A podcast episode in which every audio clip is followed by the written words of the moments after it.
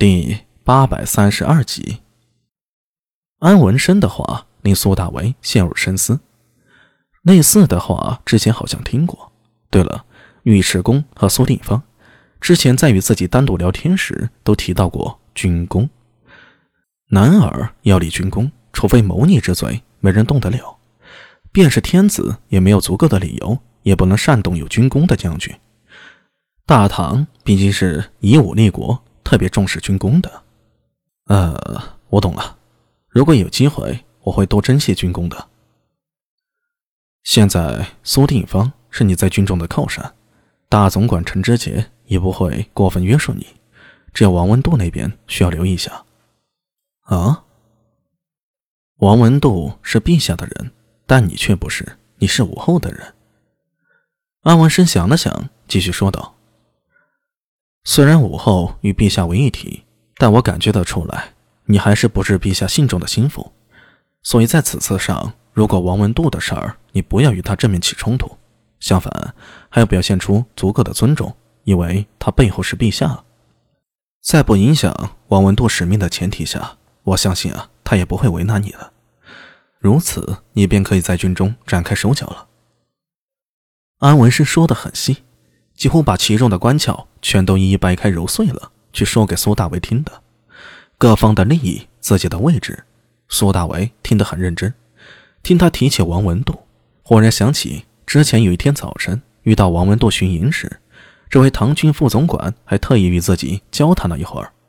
当时不解，现在想想，也许那是王文度向自己发出的善意呢。越想越觉得有可能，不然堂堂副总管。有必要对一个唐军斥候营的对阵单独说那么多？大营里几万人呢，又不见得他对别人这样。这家伙平日里表现出来清高的很，现在回想起来，当日的潜台词分别是：“我知道你是武后的人，哎，咱可是陛下的人，一家人，一家人。跟你交个底，咱们这次对付的敌人不是什么西突厥可汗，西突厥那些完犊子的玩意儿不算啥。”最重要的是啊，把陛下和武后想办的事给办了，你可明白？苏大为抬头看向帐篷顶，把王文度的意思脑补了一番。他觉得，就算不是百分之百的正确，也应该相差不远了。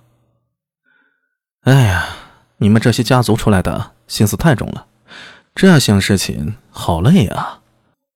对呀，安文生两手一摊。现在你知道为何我不愿意做官了吧？不是这次的事儿，我还在外面逍遥快活呢。出了事儿，我便没法子，一定要尽得为人的本分。理解，我真的理解你了。比起来，你可能会比较羡慕我这种生活，没有家族，便没有那么多的牵制。滚！安文生一口气堵住了。就在这时候，帐帘突然掀开。一个兴奋的声音突然大声喊道：“哎，阿敏，你怎么躲在这里啊？我正有事找你。”呃呃，话说到一半，才发现这里有人，一时不由噎住了。苏大伟转头看去，一眼看到阿婶那道真手里捧着本被翻得稀烂的书，正一脸尴尬。“呃，你你有客人啊？呃，我这……哈，没事这是我兄弟。来，我给你们介绍一下。”苏大为站起身来，向阿什纳道真一指：“这位是阿什纳舍尔将军之子阿什纳道真，现为我斥候营的对阵。”安文生原本大大咧咧地坐着，没有起身的意思。他的眼睛毒，一眼就扫过去，便知道这个低品级的斥候对阵，在唐军中属于基层的基层。安家本身便是武勋，对这种芝麻绿豆的小官，自然是不用太在意。不过，等苏大伟一报家门，立刻便收起了轻慢之意，整了整衣冠，起身行了一礼。